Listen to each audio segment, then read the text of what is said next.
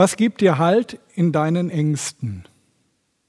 Liebe Gäste, liebe Gemeinde, um die vielen Facetten der Angst zu beschreiben, brauchen wir mehrere Begriffe wie Scheu, Furchtsamkeit, Besorgnis, Mutlosigkeit. Wir geraten in Panik bei akuter Gefahr. Es gibt konkrete Ängste vor herausfordernden Situationen, vor Prüfungen in der Schule oder im Studium, einem Vorstellungsgespräch, Arztbesuch oder Zahnarzttermin. Es gibt aber auch eine eher so diffuse Angst und eine resignierende depressive Verzagtheit, die sich nicht beim Auftreten einer Gefahr einstellt sondern einen ständig begleiten kann. Und schließlich bezeichnet der Begriff Furcht auch eine Variante, die erst auf den zweiten Blick als Angst zu erkennen ist. Ein nüchterner Faktencheck, der sachlich analysiert und feststellt, da braucht man gar nicht erst anzufangen. Hier Energie zu investieren, das wäre vergebliche Liebesmühe. Die Dinge sind nun mal so, wie sie sind. Manchmal ist es nur ein kleiner Schritt von einem klaren und gesunden Blick auf die Herausforderungen und Aufgaben hin zu dieser sich versteckenden Form der Angst. Sie nennt sich zwar nicht so, denn sie kommt nicht ängstlich depressiv daher, doch den Geist der Verzagtheit spiegelt sie auch wieder. Wenn sie vorschnell durchaus selbstbewusst, rational darlegt, da kann man doch sowieso nichts machen. Verhältnisse, die nicht zu ändern sind, in versöhnter Weise zu akzeptieren, das kann ein Zeichen von Klugheit, Weisheit und Besonnenheit sein. Doch der vorschnelle Hinweis, dass man die Dinge realistisch betrachtet so hinnehmen müsse, wie sie nun mal sind, kann auch eine Form der Resignation, biblisch gesprochen des Unglaubens sein. Sie rechnet nicht mit der verändernden Kraft Gottes, etwa wo es gilt, die Stimme zu erheben, sich zu Christus zu bekennen, Unrecht zu benennen oder Menschen konkret zur Hilfe zu eilen. Und es gibt in unserem deutschen Wortschatz noch die Feigheit, zum Beispiel den Mund aufzumachen, wenn Menschen durch Worte oder Taten in ihrer Würde herabgesetzt werden. Jesus hat gesagt, in der Welt habt ihr Angst. Aber seid getrost, ich habe die Welt überwunden. Angst gehört also zu unserem Leben in dieser Welt. Aber was gibt uns Halt in unseren Ängsten? Was lässt uns getrost sein? Wer mich näher kennt, weiß, dass ich gerne zum Skifahren und Bergwandern unterwegs bin. Anfangs stand dem meine Höhenangst entgegen. Ich weiß noch mein erster Urlaub mit Annette in Tirol. Um nichts in der Welt hätte ich mich da in einen Sessellift gesetzt. Und die Berge sind ja auch von unten schön. Meine Höhenangst konnte ich mindern, indem ich mich der bedrohlichen Tiefe bewusst ausgesetzt habe. Die Blicke in Schluchten, Abhänge hinunter, die Felswand hinunter, ließen mich erkennen, es ist nicht so schlimm, wie du es dir in deinem Kopfkino vorgestellt hast. Als Kind hatte ich große Angst vor Gewitter. Bis ich im Lebensmittelgeschäft meiner Eltern einmal bewusst erlebt habe, die Kunden haben gar keine Angst und die Verkäuferinnen auch nicht. Auch wenn es draußen noch so heftig blitzt und donnert, stürmt und regnet. Seitdem habe ich bei Gewitter kaum noch Angst. Wenn ich ganz ehrlich bin, so eine eher diffuse Angst spüre ich manchmal auch in mir. Ich konnte sie immer gut verdrängen, wenn ich so morgens mich auf den Weg zur Arbeit gemacht hatte, mit meinen Kollegen zusammen war und von meinen beruflichen Herausforderungen abgelenkt wurde. Jetzt im Ruhestand fehlt mir diese Ablenkung und ich muss mich dieser eher diffusen Angst ganz neu stellen. Und für mich bedrohlich erscheinende Situationen in meinem Berufsleben, da war es mein Ziel, sie kontrollieren zu können oder im Umgang damit selbst kleinste Fehler zu vermeiden. Also möglichst perfekt und damit unangreifbar zu sein, weil dann kann einem ja nichts passieren. Was mich aber unglaublich viel Kraft und Zeit gekostet und so manches Mal an den Rand der Erschöpfung gebracht hat. Soweit ein paar Beispiele aus meinem Leben. Wie ist es bei dir? Was hat dir bisher gegen deine Angst geholfen und was eher nicht? Der Angst nicht den Rücken zuzuwenden, sondern ihr mutig entgegenzublicken, macht die Angst kleiner. Mit Menschen zusammen zu sein, die in scheinbar bedrohlichen Situationen keine Angst empfinden, hilft auch mir gegen Angst. Ängste können aber auch unser Leben bestimmen, erschweren, einschränken und behindern. Vielleicht sogar das Leben in unseren Gemeinden? Wie viel Angstverdrängung mag es da geben? Wie viel Versuche, Angst mit Kontrollmechanismen zu begegnen? Wie viel Bemühen, perfekt und damit unangreifbar zu sein. Und woraus ziehen wir unsere Sicherheit? Aus dem, was wir schon immer für wahr gehalten haben in unserem Kreis? Glaube ist doch mehr. Glaube bedeutet doch Vertrauen. Eine biblische Person, die zu ihrer Angst steht und darüber redet, ist ausgerechnet der große König David. Bei ihm gibt es Momente, in denen er Gott als Schirm und Schutz gegen die Angst erlebt und sich so von Gott vor der Angst behütet weiß. Aber das ist nicht immer und grundsätzlich so. David sagt auch, Du lässt mich erfahren viele und große Angst. Auch bei David gibt es Momente, da spürt er, wie die Angst näher kommt, in seinem Herzen groß wird, er mitten in der Angst wandelt, in seiner Angst zu Gott ruft und der Herr ihn in seiner Angst hört, tröstet und erquickt. Ängste können so wie Wellen sein.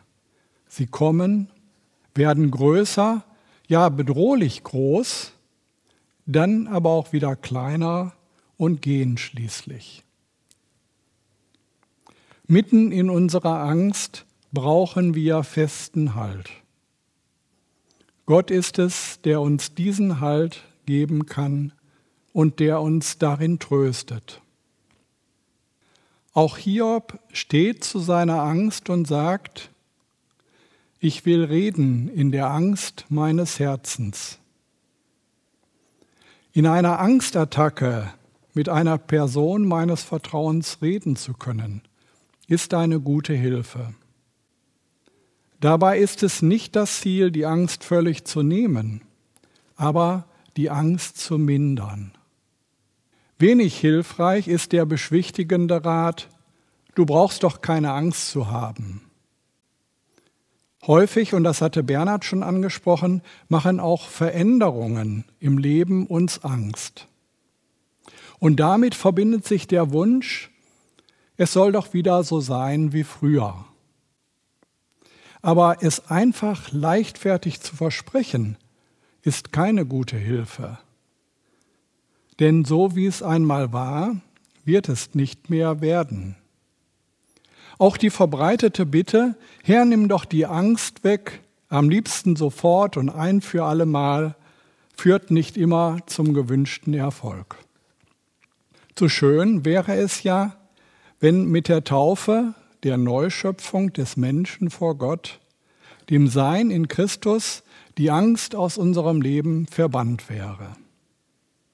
Doch Angst und Verzagtheit gibt es auch im Leben von Christusnachfolgern. In der Welt habt ihr Angst, aber seid getrost, ich habe die Welt überwunden. Das ist der Schlusssatz der Abschiedsrede Jesu an seine Jünger. Danach folgt sein hohepriesterliches Gebet, bevor Jesus verraten, gefangen genommen und zu seiner Verurteilung zum Kreuzestod ausgeliefert wird.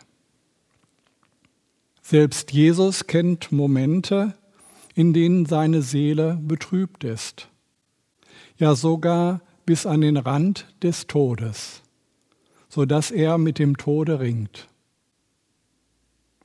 Aber Jesus ist hindurchgegangen durch Verlassenheit und Tod. Er hat sich auch der Angst gestellt und sie überwunden. Ich möchte euch einladen, diesen Satz Jesu nochmal auf euch wirken zu lassen. Wer möchte, kann dazu die Augen schließen und einfach mal in sich hineinspüren, was er bei diesem Satz fühlt. Jesus sagt, in der Welt habt ihr Angst, aber seid getrost. Ich habe die Welt überwunden. Weil Ängste zu unserem Leben gehören, geht es gar nicht so sehr um die Frage, wie werde ich meine Angst los, sondern wie gehe ich mit meiner Angst um. Nicht ein angstfreies Leben ist das Ziel, sondern Angst und Getrostsein in die Waage zu bekommen. Dazu brauchen wir ein Gegengewicht zur Angst. Etwas, das unser Vertrauen, unsere Hoffnung und unseren Mut stärkt. Paulus, der macht sich da einfach an Gottes Liebe fest. Wenn er zum Beispiel in Römer 8 seine bekannten Verse schreibt, wer will uns scheiden von der Liebe Gottes? Trübsal oder Angst? Denn ich bin gewiss, dass uns nichts von der Liebe Gottes trennen kann, die in Christus Jesus ist, unserem Herrn. Würde man nun fragen, sag mal Paulus, kannst du uns vielleicht ein Gegengewicht zur Angst empfehlen? äh, wäre schon gut, so ein bisschen was Konkretes auch. Dann würde Paulus vielleicht antworten, ja, dann schau doch mal, was ich meinem jungen Mitarbeiter Timotheus in meinem zweiten Brief in Kapitel 1, Vers 7 geschrieben habe. Da findet ihr eine Antwort, die Gott für euch bereithält.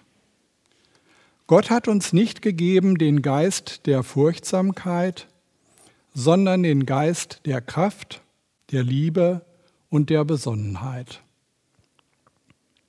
Furcht und Verzagtheit waren also auch dem Timotheus nicht fremd.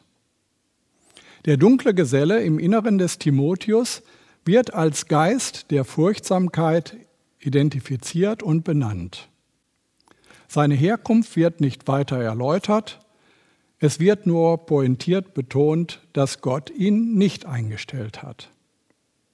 Doch Gottes Antwort ist nun nicht einfach ein Platzverweis für den Gesellen Furchtsamkeit, wie der Timotheus es vielleicht erhofft hätte, sondern ja typisch Gott eine überraschende andere neue Teamzusammenstellung.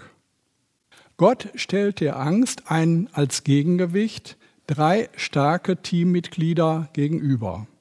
Kraft, Liebe und Besonnenheit, sodass es drei zu eins steht. Und mit diesen Teammitgliedern braucht man nicht vor der Angst davonlaufen, sondern kann sich ihr entgegenstellen. Schauen wir uns diese Teammitglieder einmal an. Als erste Personalentscheidung Gottes Gegen den Kollegen Furcht und Verzagtheit holt Gott einen bärenstarken Mitarbeiter ins Team. Dynamis, die Kraft. Ausgesprochen fähig, so die Grundbedeutung des Wortes dieses neuen Mitspielers. Er kann und vermag viel und ist unglaublich stark. Dynamis verweist auf die göttliche Kraft. Gottes Kraft in euch, ihr Mitarbeiterinnen und Mitarbeiter Gottes. Eine Kraft, die etwas in Bewegung setzt, vor allem dort, wo Verzagtheit lähmt. Der lebendige Gott ist mit seinen Menschen unterwegs. Unterwegs sein heißt lebendig sein. Veränderungen weder fürchten noch erzwingen, sondern Gott die Veränderungen von Menschen und Gemeinden zutrauen und beiden, den Menschen und der Gemeinde, auch die Zeit zum Wachsen und Reifen zu gönnen. Dazu braucht Dynamis eine Partnerin. Power, Kraft, Entschlossenheit und Können sind in ihrer Zielsetzung noch offen. Sie können voranbringen, aber sie können auch zerstören. Damit die Kraft nicht über das Ziel hinausschießt, sondern das Leben und die Gemeinschaft fördert, braucht sie Liebe. Die Liebe zügelt unsere Leidenschaft, wenn die Pferde mit uns durchgehen wollen oder wir unsere Lieblingsideen durchsetzen möchten. Und nicht die Kraft, sondern die Liebe vertreibt die Furcht. 1. Johannes 4, Vers 18 Furcht ist nicht in der Liebe, sondern die vollkommene Liebe treibt die Furcht aus. Die Liebe, das Spitzenmitglied im Team, verweist auf Gott selbst. Gott ist Liebe. Das ist sein Wesen. Und Gott liebt es, Anteil an seinem Reichtum zu geben, auch am Reichtum seiner Liebe. Agape, die göttliche Liebe, ist mehr als ein Gefühl. Gemeinsam mit der göttlichen Kraft stellt sie sich entschlossen dagegen, wenn die Einsicht in die Realität sagt, da kann man sowieso nichts machen. Die Liebe hofft. Sie hat Ausdauer und Geduld, wo die Angst die Augen verschließt und Verzagtheit die Hände schlaff werden lässt. Sie hofft selbst dort, wo alle anderen aufgegeben haben. Sie will verstehen, auch wenn andere sich schweigend und grollend zurückziehen. Sie gibt nicht auf nichts und niemanden. Sie erträgt alles, sie glaubt alles, sie hofft alles, sie erduldet alles. 1. Korinther 13, die Verse 4 bis 7. Und nun stellt Gott der Kraft neben der Liebe noch ein drittes Teammitglied zur Seite. Zucht übersetzt es die alte Lutherbibel Besonnenheit die aktuelle. Der entsprechende griechische Begriff kommt nur an dieser einen Stelle vor und bedeutet den Verstand gebrauchen, verständig und besonnen sein. Besonnen sein? Ist das nicht eher so etwas für die Älteren? Ist Besonnenheit nicht gleich neben der Bedächtigkeit angesiedelt? Eine junge, vielseitig begabte, dem Leben zugewandte Mitarbeiterin mit vielen Ideen und Herz, was kann die nicht alles initiieren? Und eine fitte Gemeinde mit viel Liebe, Power und Begeisterung, was kann die nicht alles auf die Beine stellen? Besonnenheit ist aber nicht einfach eine Spaßbremse, die beklagt, wir könnten ja noch so viel mehr tun, wenn da nicht die anderen wären mit ihren Ängsten und Bedenken. Sich bei allem Drang nach vorn die Besonnenheit und eine gesunde Urteilsfähigkeit zu bewahren, das führt nicht etwa zur lauer Mittelmäßigkeit. Bei Besonnenheit geht es um Augenmaß, um maßvolle Selbstbeschränkung. Wir können und müssen nicht alles tun, was denkbar und möglich wäre, um unserer willen und um der anderen willen. Ich darf und soll unterscheiden und urteilen, was sinnvoll und gut ist, wozu der Geist Gottes mich und uns leitet und was dem Aufbau des Leibes Christi dient. Besonnenheit im Umgang mit uns selbst bedeutet, im eigenen Tempo und Rhythmus zu laufen. Eher so wie bei einem Marathon, als sich nach einigen heftigen Sprints wieder zu verabschieden. Sich sinnvoll beschränken zeigt sich auch in dem, was wir von unserer Gemeinde und den Mitarbeitern erwarten. Nicht alle Erwartungen, Ansprüche und Wünsche lassen sich sofort und gleich erfüllen. Manche vielleicht zu einem späteren Zeitpunkt, wenn die Zeit dafür reif ist. Und Besonnenheit und Barmherzigkeit brauchen wir auch im Umgang miteinander, wenn einer mit dem Tempo des anderen nicht mithalten kann. Und nur so ganz nebenbei gesagt, Besonnenheit ist sogar gut gegen Corona. So sind es drei Schlüsselqualifikationen, die der Angst als Gegengewicht entgegenstehen. Es sind Gottes Angebote für unser Leben, für unseren Glauben und für unsere Mitarbeit in der Gemeinde, die er uns mit seinem Heiligen Geist schenkt. Aber bitte nicht einzeln herauspicken, sondern dieses Angebot im Dreierpack annehmen. Jedes Teammitglied braucht und ergänzt das andere. Der Geist der Kraft, der Liebe und der Besonnenheit. Eine wahrhaft göttliche Teamaufstellung gegen die Angst. Für Timotheus und für uns. Amen.